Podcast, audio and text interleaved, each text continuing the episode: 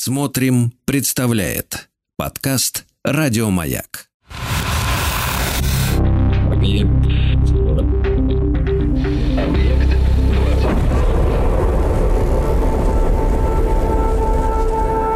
Объект 20. Объект 22.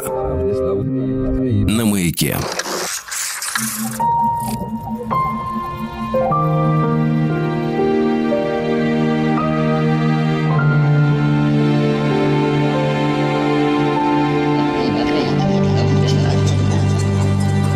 Объектив 22. Объектив 22 – это исключительно субъективный взгляд на кинематограф с опорой на исторические события. Я Евгений Стаховский и очередной список фильмов, очередная тема. На календаре у меня 12 декабря, и среди прочих событий я сегодня выбрал вот что. 12 декабря 1900 2010 года в Нью-Йорке пропала без вести светская львица Дороти Арнольд. Это знаменитейшая история, очень шумная для своего времени, да и по сию пору вот ее периодически вспоминают одно из таких самых громких э, исчезновений за всю историю исчезновений. Дороти Арнольд действительно была из очень богатой семьи, и 12 декабря 1910 года она вышла из дома, чтобы купить себе какой-то новый костюм, новое платье. Ее видели на Пятой авеню, и она сама рассказывала подруге, что планирует прогуляться по центральному центральному парку, потом только отправиться домой. И в тот вечер, когда девушка домой не вернулась к ужину, у семьи, конечно, начали возникать э, подозрения. Ее семья изначально хотела избежать огласки и исчезновения своей дочери, и поэтому сначала обратились за помощью к частным детективам, но после того, как эти поиски оказались безуспешными, уже в январе 1911 года, то есть через месяц, семья таки подала заявление о пропаже человека в полицию Нью-Йорк, Нью-Йорка, и в течение многих лет разные слухи, подозрения, версии бесконечно. То там, то здесь появлялись, говорили, что ой, вот здесь мы ее видели, и вот там где-то она мелькала. Но в итоге обстоятельства ее исчезновения так и не были выяснены, мы понятия, то есть не имеем, что произошло с Дороти Арнольд. Родилась она в июле 1885 года, и вот как исчезла 12 а, декабря 1910 так и в возрасте 25 лет, получается, так, в общем, и существует, ну, как пишут в таких случаях, исчезла, то есть дата смерти как бы не указывается. Но, тем не менее, то есть, э, понимаете, да, сегодня я хочу вспомнить несколько картин об исчезновениях, причем, как всегда, есть несколько условностей. Э, во-первых, эм, я как-то надеюсь опираться на картины, где действительно происходят какие-то загадочные исчезновения. Во-вторых, э, эти исчезновения людей э, должны происходить там в более-менее нормальных условиях, ну, то есть это не пропавшие без вести на войне, например, да, это отдельная тема, которую мы сегодня не будем затрагивать. Ну и, наверное, важнее, конечно, сама тема вот исчезновений, почему это произошло, и тема поисков, чем, скажем, какие-то находки. Потому что мы знаем, например, что бывают истории, когда пропадает человек, и мы можем следить там в книге или в фильме за его жизнью в этом заточении, да, мы понимаем, что этот человек там кто-то похитил, э, и он вроде как исчезнувший для общества, для своей семьи, для друзей и вообще для всех остальных людей. Но вот эта тема тоже другая, поэтому этих фильмов вроде «Комнаты» или, например, «Молчание ягнят», где, в общем, тоже были похищенные девушки, их э, сегодня не будет. Список не очень большой, я от программы к программе стараюсь немножко их, э, эти списки сокращать, а потому что я как-то, в общем, давно об этом подумал и постепенно прихожу пока еще к выводу, что периодически я даже упоминаю, рассказываю рассказываю фильмы, которые сам не очень люблю, или, или совсем не люблю, но мне кажется важным их э, упомянуть. Но, с другой стороны, я понимаю, что мы здесь как бы не историей кино занимаемся, да, чтобы э, раскрывать ту или иную тему. Поэтому, коль уж э, тут субъективный взгляд на кинематограф, все-таки я буду стараться вспоминать картины, к которым сам э, отношусь очень хорошо, которые сам люблю. Хотя сегодня мы начнем э, список э, с фильма, который, в общем, совсем даже не про любовь, а про нечто ей противопоставленное, противоположное. А, хочу сегодня начать с отечественной картины. Это фильм Андрея Звягинцева, который называется «Нелюбовь». Я ужасно люблю эту картину и могу вообще, конечно, о ней говорить часами. Здесь множество прекрасных тем. Но, э, во-первых, давайте вспомним, что это фильм 2017 года. Здесь прекрасные э, актеры, прекрасная камера – Михаила Кричмана. Совершенно, конечно, прекрасный сценарий, как я уже сказал, с множеством смыслов. И речь, как вы помните, я не сомневаюсь, идет о двух родителях, а, у которых вот та самая нелюбовь, в общем, а, все у них в жизни не ладится. Давно уже а, Марьяна Спивак и Алексей Розин играют этих родителей, и их вот эти враждебные отношения не то чтобы переходят на новый уровень, но несколько терпит трансформацию, когда пропадает их единственный ребенок, и они пытаются его найти. А здесь история, которая была навеяна поисково-спасательным отрядом Лиза Алерт. Кроме того, Звягинцев хотел снять фильм о семье, хотя семья, а, у него вообще все фильмы про семью, как вы знаете. И образ отца всегда очень важен в фильмах Звягинцева. И вот в картине «Не любовь» мы понимаем, да, если вы этот смотрели фильм, то помните, понимаете, о чем я говорю, да, мы, в общем, до конца и финал он нам показывает вот эту отцовскую собственно, историю. Вообще Звягинцев хотел э, сделать такой своеобразный ремейк э, шведской картины, э, знаменитого фильма Ингмара Бергмана «Сцены из супружеской жизни» 1973 года, но он не смог получить права. И в итоге вот родилась такая история, которая, в общем, история международная, я имею в виду по части финансирования. Здесь Франция, Бельгия, Германия, конечно, есть российские деньги, но деньги частные, не государственные. И поэтому вот получилось у нас прекрасно прекрасная нелюбовь о пропавшем мальчике, хотя здесь, в общем, тоже с параллельными темами все в порядке. Здесь и общество, которое находится в глубоком раздрае, здесь, опять же, и критика правительства, здесь войны, здесь, в общем, чего только нет. Фильм э, был показан на Канском кинофестивале в основном конкурсе, но там победила картина тогда «Квадрат», Фильм э, Рубена Эстлунда, прекрасный, конечно, совершенно фильм, который потом также боролся с нелюбовью за премию «Оскар» э, в категории «Лучший фильм на иностранном языке», поскольку «Нелюбовь» была номинирована. И здесь вообще э, «Лучший фильм на иностранном языке» – это вообще моя любимая самая номинация на «Оскаре». Там, среди прочего, можно найти настоящие бриллианты. И вот в том году, это у нас «Оскар» получается уже 2018 года, была, конечно, очень сильная подборка. Тот самый «Квадрат» шведский Руберна Эстлунда, была картина Ильдико Эньиди, э, венгерского кинорежиссера «О теле и душе», совершенно потрясающая.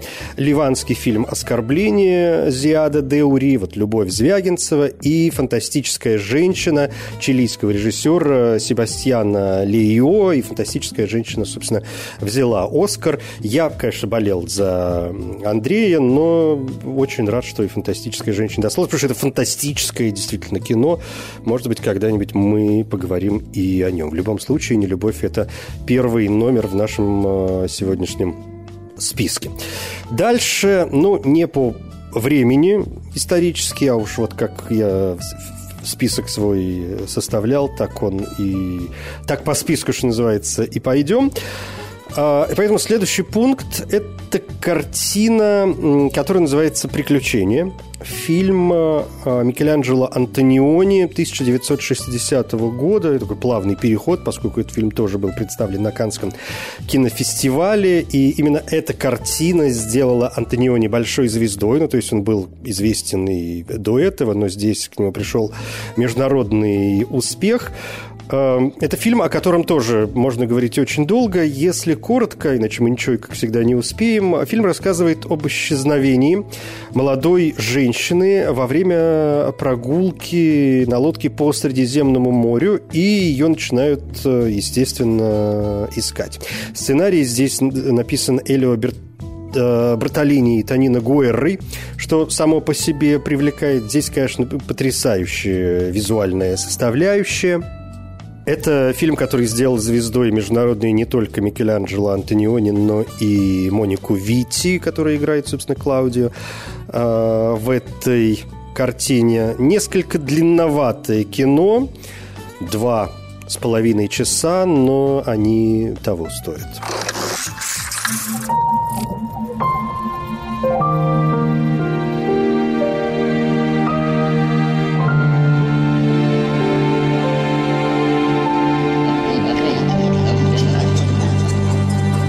Объектив 22. Когда мы говорим об исчезнувших людях, о пропавших людях, понятно, что и о, проявлении в кино этой темы, понятно, что есть фильмы, которые, собственно, в названии уже имеют э, одно из этих слов э, «исчезнувший» или «пропавший».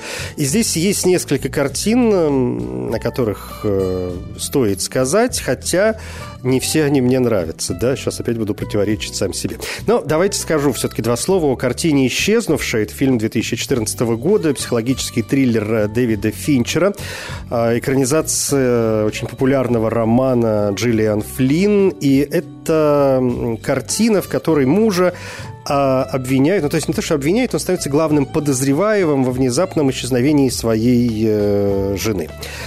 И понятно, что мы вообще в сегодняшней теме сталкиваемся с некоторыми затруднениями, потому что, ну, как нам сдвинуться хоть немножко в сторону, поскольку, ну, мне кажется, понятно, если уж мы говорим об исчезновениях, то ну что здесь может быть? Ага, мы где-то там в начале фильма, кто тут пропадает, и дальше начинаются, собственно говоря, поиски. И, в общем, про любой фильм, который сегодня появится в этой программе, можно сказать вот эти два предложения и на этом, собственно говоря, остановиться.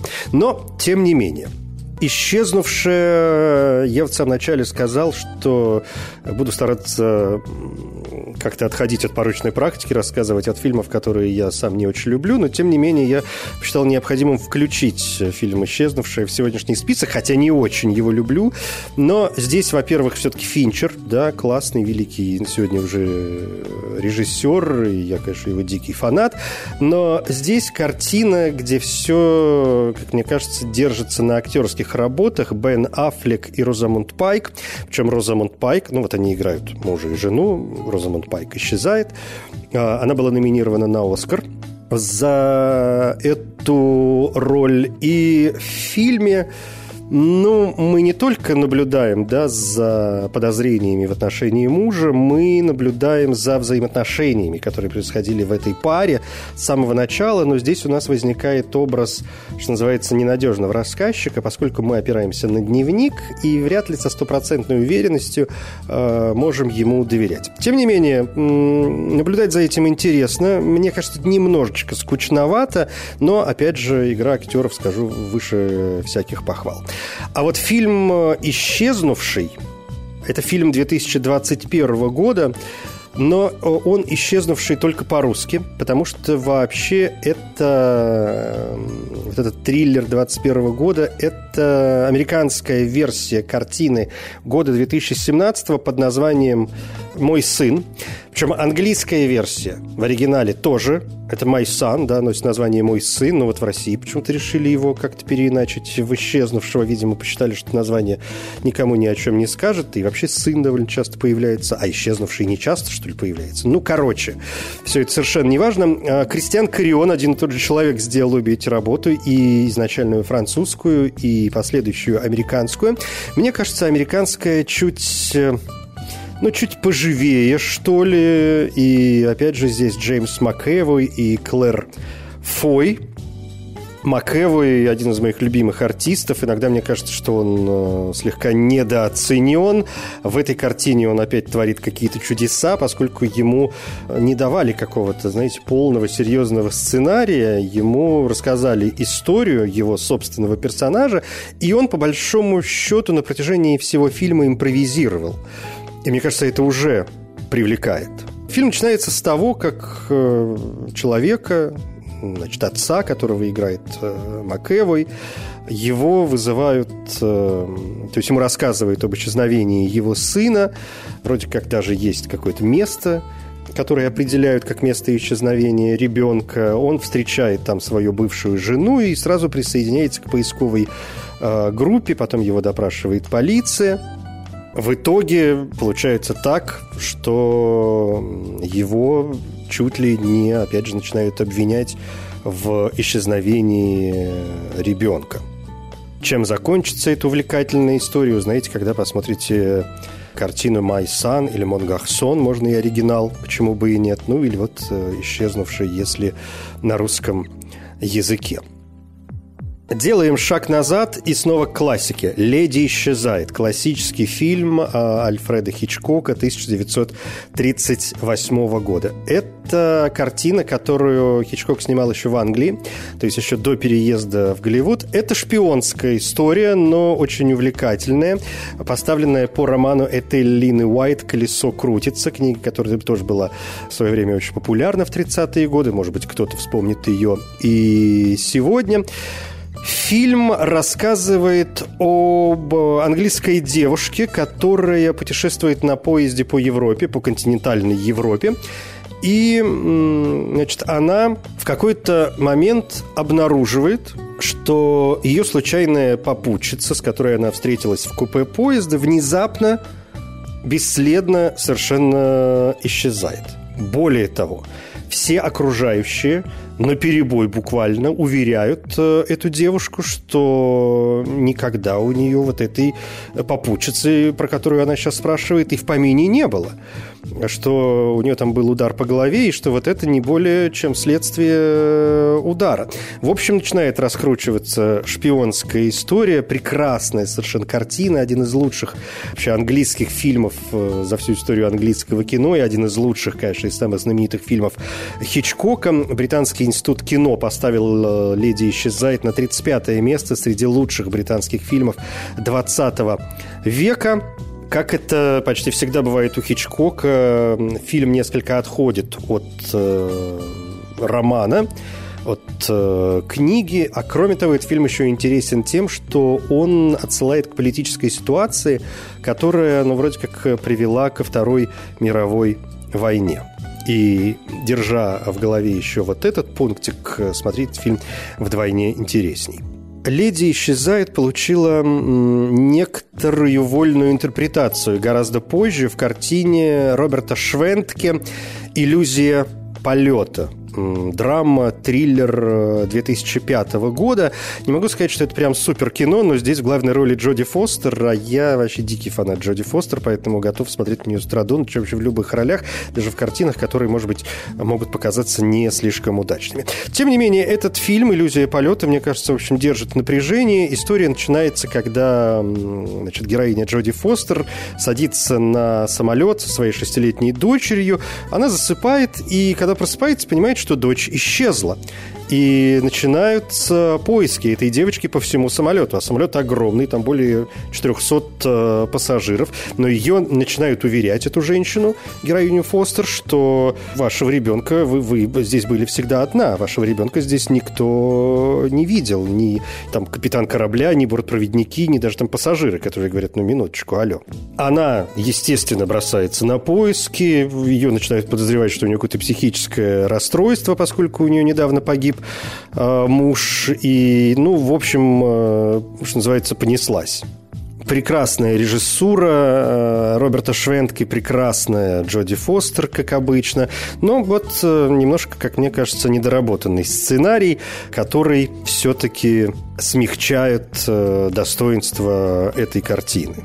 Там после этой картины была забавная история. Ассоциация профессиональных бортпроводников высказала свое фе и даже призвала к официальному бойкоту этой картины, которая, по словам ассоциации, изображает бортпроводников грубыми и бесполезными людьми, что, конечно, не так. Бортпроводники, я с этим абсолютно согласен, вообще милашки. Объект 22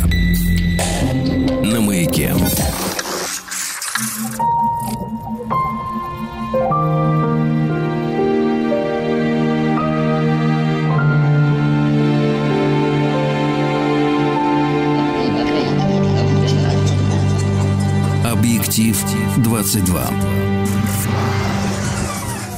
Субъективный взгляд на кинематограф с опорой на исторические события. 12 декабря на календаре. Сегодня вспоминаем фильмы об исчезновениях. А все потому, что 12 декабря 1910 года в Нью-Йорке пропала без вести светская львица Дороти Арнольд.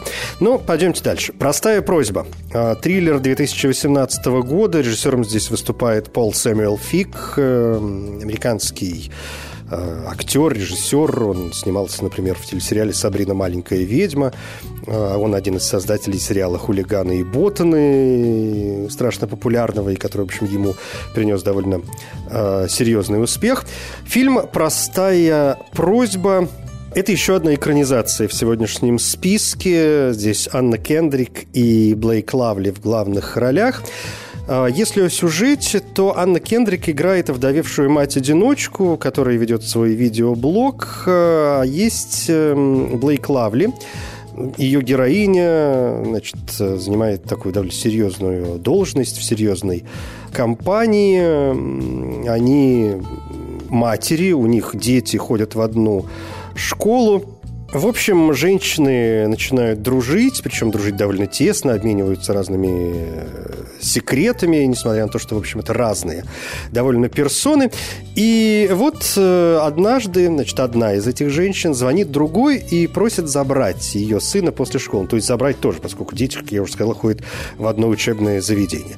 Та, естественно, исполняет ее просьбу, но наступает вечер, затем следующий день, потом еще, а эта женщина, которая попросила забрать э, сына, она, как вы сами понимаете, э, пропала. То есть она вообще неизвестно, что с ней происходит. И эта вторая девушка связывается с мужем первой, для того, чтобы рассказать, что его жена пропала, начинается полицейское расследование. И вот так в расследовании еще и частном э, подруга узнает разные тайны о своей подруге новоявленной очень, как мне кажется, увлекательное кино с массой неожиданных э, поворотов, и все ясно. Ну вот опять же, да, я уже говорил, что многие у нас, много сегодня у нас есть проблем с темой пропавших и исчезнувших людей, потому что они все кажутся, ну, довольно одинаковыми, да, эти картины, эти истории.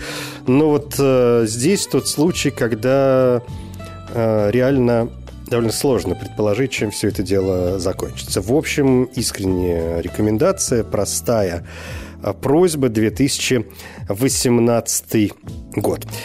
Прощай, детка, прощай. А, не сомневаюсь, что многие ждали, когда я произнесу эти три слова. «Gun, Baby, Gun» – фильм 2007 года, поставленный Беном Аффлеком, который вообще показал себя прекрасным кинорежиссером. Мы его там помним как актера, но когда он встал на режиссерскую стезю, мы, в общем, поняли, что да бог бог с ней, с актерской карьерой Бена Аффлека. Снимай, пожалуйста, и, и побольше.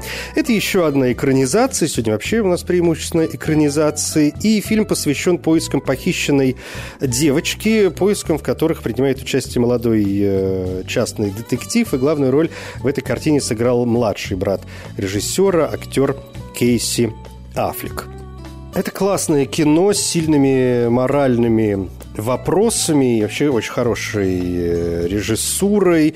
А, но с этим фильмом тоже был небольшой скандал. Его, например, перенесли, выпуск этого фильма перенесли в Великобритании из-за так называемого дела Мэдди и исчезновения Мадлен Маккан, британской девочки, почти четырехлетней, которая пропала в мае 2007 а, года Португалии. И, естественно, общественное мнение было очень тронуто вот этим тревожным исчезновением. А поскольку тема фильма практически такая же, потому что исчезает маленькая девочка, и, по-моему, там тоже в фильме 4 года всего-навсего, то есть одна и та же история, по большому счету, все это связано с новой историей, то решили так, давайте как-то мы отложим, а то уж действительно все это очень быстро, и фильм в Великобритании вышел там чуть ли не через полгода, но главное, что вышел. «Прощай, детка, прощай», 2007 год. Если уж говорим об исчезновении детей, их сегодня вообще как-то много, ну что делать? Э, дети всегда трогают наше сердечко сильнее, чем какие-то другие представители человечества, да и не только человечества. Так что, конечно, чтобы побольше зацепить публику и выжить, где надо слезу, лучше всего общаться с детьми. Фильм «Пленницы». Фильм Дэни Вильнева э, с Хью Джекманом и Джейком Джилленхолом в главных ролях. Это фильм 2013 года. Роскошная совершенно картина, которую я очень люблю, смотрел ее несколько раз. Мне кажется, это очень сильная постановка. Фильм рассказывает о двух семьях, ну, собственно, двух, э, двух детях из этих э, семей, э, которые оказались похищены. Две семьи. Фильм начинается с того, что они празднуют День Благодарения. И вот после ужина две дочери из одной семьи и из другой, они отправляются погулять и исчезают совершенно бесследно. Спустя некоторое время полиция обнаруживает э, подозрительный дом на колесах, но это ни к чему не приводит. И, в общем, конечно, отцы начинают свое расследование, свои поиски. Прекрасный совершенно фильм. Вот «Пленницы» реально берут в плен с самого начала, почти в буквальном смысле, и держат, конечно, э, нас в плену до конца. Опять же, это очень мрачная работа. В некотором смысле, я бы даже сказал, в таком полускандинавском стиле, так что если вам э, мила вот такая тема, то здесь еще одна искренняя рекомендация. Франсуа Озон тоже отметился на этом поле. Ах, наш Франсуа. В 2000 году вышла картина «Под песком», фильм, получивший множество номинаций, множество наград. Некоторые критики считают это одной из лучших картин Франсуа Озона.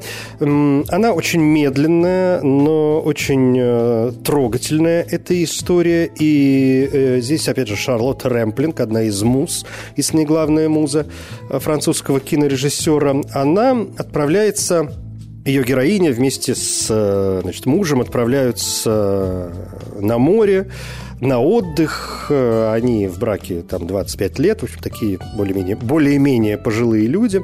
И пока она отдыхает на пляже, он идет искупаться и, не, и не возвращается. И, в общем, некоторое время спустя она понимает, что он пропал, и, конечно, она бросается на его поиски. Ну, сказать про Шарлотту Рэмплинг, что она бросается, это, конечно, смелое заявление, но окей.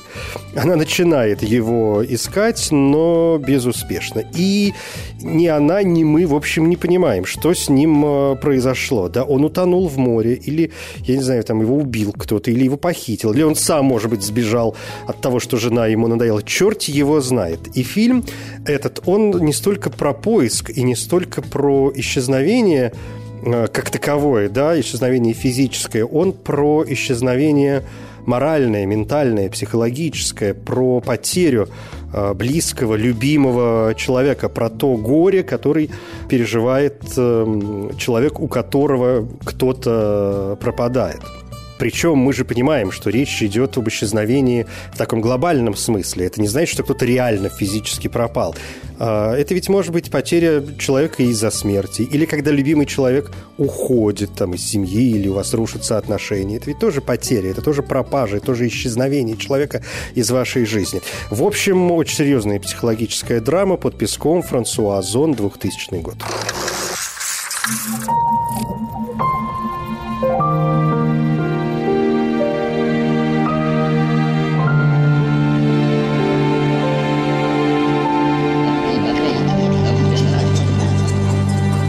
Объектив 22. Вспоминаем сегодня фильмы об исчезновении, о пропаже людей, разумеется. И есть у меня еще несколько пунктов напоследок. В некоторых я не очень уверен. Ну, вот, например, признаться и сейчас не знаю, надо ли включать э, в этот список фильм «Французский квартира» Жиля Мимуни и фильм «Одержимость» Пола МакГигана – это один и тот же сюжет, ну, то есть э, «Одержимость» – это ремейк французского фильма «Квартира» 96 года. И в «Квартире» Венсан Кассель и Моника Белучи, а в «Одержимости» Джордж Хартнерт, Диана Крюгер и Роуз Бирн. Фильм эм, «Квартира» 96-го, «Одержимость» 2004-го. Но здесь такое исчезновение довольно условное, поскольку речь идет о паре, которые встречаются некоторое время. Молодому человеку предлагают должность в другом городе, он говорит, давай ты поедешь со мной. Она говорит, ой, я что-то пока не уверена, ну вот сейчас я пойду на, значит, схожу на репетицию, и завтра мы встретимся и все решим. Но на завтра девушка не приходит, ни послезавтра не приходит. Короче говоря, она куда-то исчезает. Парень э, потом вроде как узнает, что она на самом деле уехала в Европу, а она танцовщица, поэтому со своей танцевальной труппой она вроде как уехала на гастроли, ему ничегошеньки не сказала. Он, э, конечно, полагает, что она его попросту бросила, но потом начинает происходить ряд событий, которые заставляют его усомниться в этом подозрении. Он понимает, что что-то здесь э, не настолько прозаично. И начинает разворачиваться события вплоть до появление девушки, которую он замечает, и он понимает, что вот это его Лиза и есть. Но она ли это на самом деле? Короче, там масса сюжетных поворотов и еще прочих э, каких-то закруток. Так что здесь мне лучше всего остановиться, просто вспомнив о двух этих картинах «Квартира» и «Одержимость». Но вроде как я не сомневаюсь относительно фильма под названием «Магия зверя». Это французский фильм 2019 года. Доминик Моль его поставил. Еще одна экранизация. И здесь, знаете, такой заход, мне кажется, очень интересный. То есть дальше мы опять будем наблюдать за некоторым расследованием и за некоторыми поисками. Но заход, мне кажется, довольно любопытный. На обочине горной дороги после снежной бури обнаруживают э, какую-то машину оставленную. Причем водителя в ней нет, вообще никаких следов. И полиция, ну, понимает, что надо что-то разобраться, может быть, с человеком что-то случилось уже, все-таки буря была, но э, с чего начать расследование, поди, что называется, разбери. Фильм показали на Венецианском международном э, кинофестивале, где он был показан в качестве фильма открытия секции «Дни Венеции». Он участвовал и в главном конкурсе фестиваля. В общем, коротко говоря, это очень захватывающая работа, и при этом, мне кажется, не очень известная интересная, так что вот я рад, что у нас появилась возможность о ней вспомнить. «Магия зверя». В оригинале на французском только животные. Наверняка это на что-то намекает, но черт его знает, может быть и нет. Орудие смерти. Практически в каждой программе я вспоминаю что-то из корейского кинематографа, потому что, ну, ребята, правда, порой творят очень интересные вещи. Орудие смерти – это детектив 2011 э, года триллер. Э, Ли Гюман здесь выступает э, режиссером, и это экранизация реальной истории, произошедшей с э, детьми в возрасте от 9 до 13 лет, которые отправились искать лягушек и так и не вернулись. И все это произошло в марте 1991 года. Да, ребята бесследно исчезают, их очень долго ищут. Пять лет спустя от расследований, от поисков постепенно отказываются, но не все. Есть, например, журналисты, которые пытаются взять дело в свои руки и все-таки, по крайней мере, понять, даже не найти, но хотя бы понять, что произошло с ребятами. Мне кажется, это очень интересная история. «Орудие смерти. Южная Корея. 2011 год». Закончить сегодня хочу, ну вот я начал с совместного российского фильма, по крайней мере, российского режиссера Андрея Звягинцева «Не любовь». Закончить хочу тоже отечественной работой, э, хотя тема исчезновений вообще одна из моих самых любимых в кино, да и вообще истории бывают очень захватывающие. Я редко вспоминаю здесь сериалы, но как не вспомнить, например, сериал «Пять» или «Пропавший без вести», 2014 года. Довольно интересные и захватывающие работы, так что если тема исчезновений и пропаж вам тоже близка, я думаю, что вы эти фильмы знаете, эти сериалы знаете, может быть, откроете заново для себя. Но закончить, окей, хочу сегодня отечественной работой, картиной, которую я просто обожаю. Это шикарный фильм, он называется «Последняя милая Болгария». Фильм, который произвел на меня в свое время довольно серьезное впечатление. Фильм, поставленный Алексеем Федорченко, прекрасным нашим кинорежиссером. «Первые на Луне», вы помните эту его мистификацию, «Овсянки», «Небесные жены луговых Марии», «Война Анны», э, серьезное внимание привлекла. Но вот последняя «Милая Болгария» уже после войны Анны появилась. Это фильм 2020 века. А, «Милая Болгария» Странное такое название, да, последняя «Милая Болгария». Что вообще это может значить? А, «Милая Болгария» – это сорт яблок который э, выводит э, отец главного героя. Случается пожар, и весь сад э, гибнет, уцелело только одно яблоко. Вот это последнее яблоко, да, поэтому последняя милая Болгария.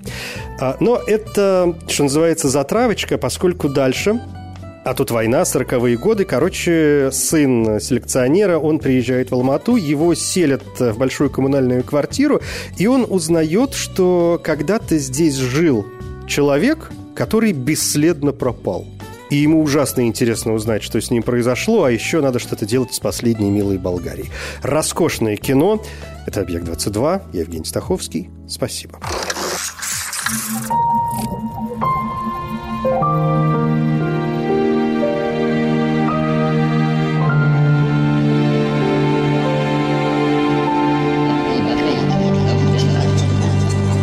«Объектив-22». Еще больше подкастов «Маяка» насмотрим.